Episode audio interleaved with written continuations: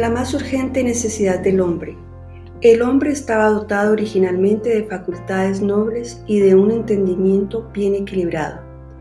Era perfecto y estaba en armonía con Dios. Sus pensamientos eran puros, sus designios santos, pero por la desobediencia sus facultades se pervirtieron y el egoísmo sustituyó el amor. Su naturaleza se hizo tan débil por la transgresión que le fue imposible por su propia fuerza resistir el poder del mal. Fue hecho cautivo por Satanás y hubiera permanecido así para siempre si Dios no hubiese intervenido de una manera especial. El propósito del tentador era contrariar el plan que Dios había tenido al crear al hombre y llenar la tierra de miseria y desolación. Quería señalar todo este mal como el resultado de la obra de Dios al crear al hombre. El hombre en su estado de inocencia gozaba de completa comunión con aquel en quien están escondidos todos los tesoros de la sabiduría y de la ciencia. Colosenses 2.3. Mas después de su caída no pudo encontrar gozo en la santidad y procuró ocultarse de la presencia de Dios. Y tal es aún la condición del corazón no renovado no está en armonía con Dios, ni encuentra gozo en la comunión con Él.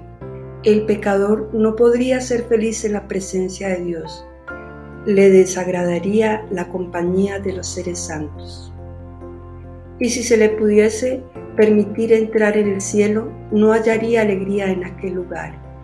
El espíritu de amor puro que reina allí donde responde cada corazón al corazón del amor infinito, no haría vibrar en su alma cuerda alguna de simpatía. Sus pensamientos, sus intereses, sus móviles serían distintos de los que mueven a los moradores celestiales. Sería una nota discordante en la melodía del cielo. El cielo sería para él un lugar de tortura. Ansiaría ocultarse de la presencia de aquel que es su luz y el centro de su gozo.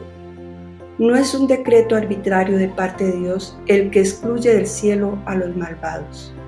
Ellos mismos se han cerrado las puertas por su propia ineptitud para aquella compañía. La gloria de Dios sería para ellos un fuego consumidor.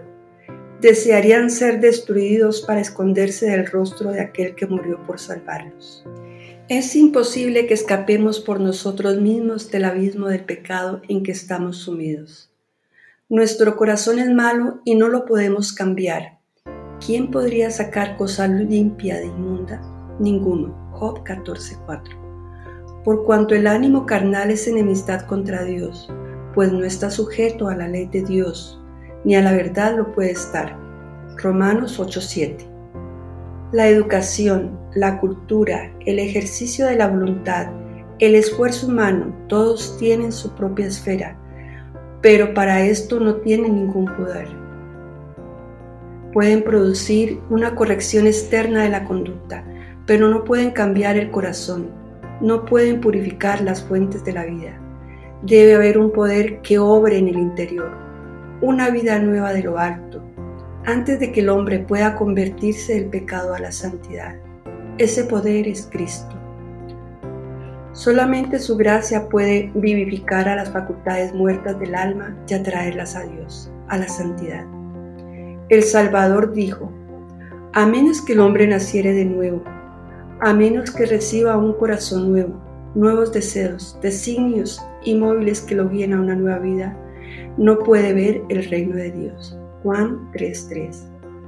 La idea de que solamente es necesario desarrollar lo bueno que existe en el hombre por naturaleza es un engaño fatal. El hombre natural no recibe las cosas del Espíritu de Dios porque le son insensatez, ni las puede conocer por cuanto se disciernen espiritualmente. Primera de Corintios 2:14. No te maravilles de que te dije, os es necesario nacer de nuevo. Juan 3:7. De Cristo está escrito. En él estaba la vida y la vida era la luz de los hombres. Juan 1.4. El único nombre debajo del cielo dado a los hombres en el cual podemos ser salvos. Hechos 4.12. No basta comprender la bondad amorosa de Dios, ni percibir la benevolencia y ternura paternal de su carácter. No basta discernir la sabiduría y justicia de su ley, ver que está fundada sobre el eterno principio del amor. El apóstol Pablo veía todo esto cuando exclamó, Consiento en que la ley es buena, la ley es santa y el mandamiento santo y justo y bueno mas él añadió en la amargura de su alma agonizante y desesperada, Soy carnal, vendido bajo el poder del pecado. Romanos 7, 12, 14. Ansiaba la pureza, la justicia que no podía alcanzar por sí mismo, y dijo, Oh hombre infeliz que soy, ¿quién me libertará de este cuerpo de muerte? Romanos 7, 24. La misma exclamación ha subido en todas partes y en todo tiempo de corazones sobrecargados. No hay más que una contestación para todos. He aquí el Cordero de Dios que quita el pecado del mundo. Juan 1.29. Muchas son las figuras por las cuales el Espíritu de Dios ha procurado ilustrar esta verdad y hacerla clara a las almas que desean verse libres de la carga del pecado. Cuando Jacob pecó, engañando a Esaú y huyó de la casa de su padre, estaba abrumado por el conocimiento de su culpa. Solo y abandonado como estaba, separado de todo lo que le hacía preciosa la vida, el único pensamiento que sobre todos los otros oprimía su alma era el temor de que su pecado lo hubiese apartado de Dios, que fuese abandonado del cielo. En medio de su tristeza se recostó para descansar sobre la tierra desnuda. Rodeábanlo solamente las solitarias montañas y cubríalo la bóveda celeste con su manto de estrellas. Habiéndose dormido una luz extraordinaria se le apareció en su sueño, y he aquí de la llanura donde estaba recostado, una inmensa escalera simbólica parecía conducir a lo alto, hasta las mismas puertas del cielo, y los ángeles de Dios subían y descendían por ella. Al paso de que la gloria de las alturas se oyó la voz divina que pronunciaba un mensaje de consuelo y esperanza. Así hizo Dios conocer a Jacob aquella que satisfacía la necesidad y el ansia de su alma, un Salvador. Con gozo y gratitud vio revelado un camino por el cual él, como pecador, podía ser restaurado a la comunión con Dios. La mística escalera de su sueño representaba a Jesús el único medio de comunicación entre Dios y el hombre. Así hizo Dios conocer a Jacob aquello que satisfacía la necesidad y el ansia de su alma, un Salvador. Con gozo y gratitud vio revelado un camino por el cual él como pecador podía ser restaurado a la comunión con Dios. La mística escalera de su sueño representaba a Jesús, el único medio de comunicación entre Dios y el hombre. Esta es la misma figura a la cual Cristo se refirió en su conversación con Natanael, cuando dijo, Veréis abierto el cielo y a los ángeles de Dios subiendo y bajando sobre el Hijo del Hombre. Juan 1.51. Al caer el hombre se apartó de Dios, la tierra fue cortada del cielo.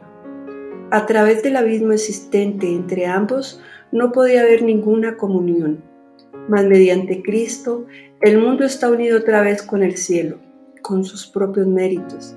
Cristo ha salvado el abismo que el pecado había hecho, de tal manera que los hombres pueden tener comunión con los ángeles ministradores. Cristo une al hombre caído, débil y miserable, la fuente del poder infinito. Más vanos son los sueños de progreso de los hombres, Vanos todos sus esfuerzos por elevar a la humanidad si menosprecian la única fuente de esperanza y amparo para la raza caída. Toda dádiva buena y todo don perfecto, Santiago 1.17, es de Dios. No hay verdadera excelencia de carácter fuera de Él, y el único camino para ir a Dios es Cristo, quien dice, yo soy el camino y la verdad y la vida. Nadie viene al Padre sino por mí. Juan 14.6 el corazón de Dios suspira por sus hijos terrenales con un amor más fuerte que la muerte. Al dar a su Hijo nos ha vertido todo el cielo en un don, la vida, la muerte y la intercesión del Salvador, el ministerio de los ángeles, la imploración del Espíritu, Santo, el Padre que obra sobre todo y por todo, el interés incesante de los seres celestiales, todos están empeñados en la redención del hombre. Oh, contemplemos el sacrificio asombroso que ha sido hecho por nosotros. Procuremos apreciar el trabajo y la energía que el cielo está empleando para rescatar al perdido y traerlo de nuevo a la casa de su Padre. Jamás podrían haberse puesto en acción motivos más fuertes y energías más poderosas. Los grandiosos galardones por el bien hacer, el goce del cielo, la compañía de los ángeles, la comunión y el amor de Dios y de su Hijo, la elevación y el acrecentamiento de todas nuestras facultades por las edades eternas. No son estos incentivos y estímulos poderosos que nos instan a dedicar a nuestro Creador y Salvador el amante servicio de nuestro corazón? Y por otra parte, los juicios de Dios pronunciados contra el pecado, la retribución inevitable, la degradación de nuestro carácter y la destrucción final se presentan en la palabra de Dios para molestarnos contra el servicio de Satanás. ¿No apreciaremos la misericordia de Dios? ¿Qué más podía hacer? Pongámonos en perfecta relación con aquel que nos ha amado con estupendo amor.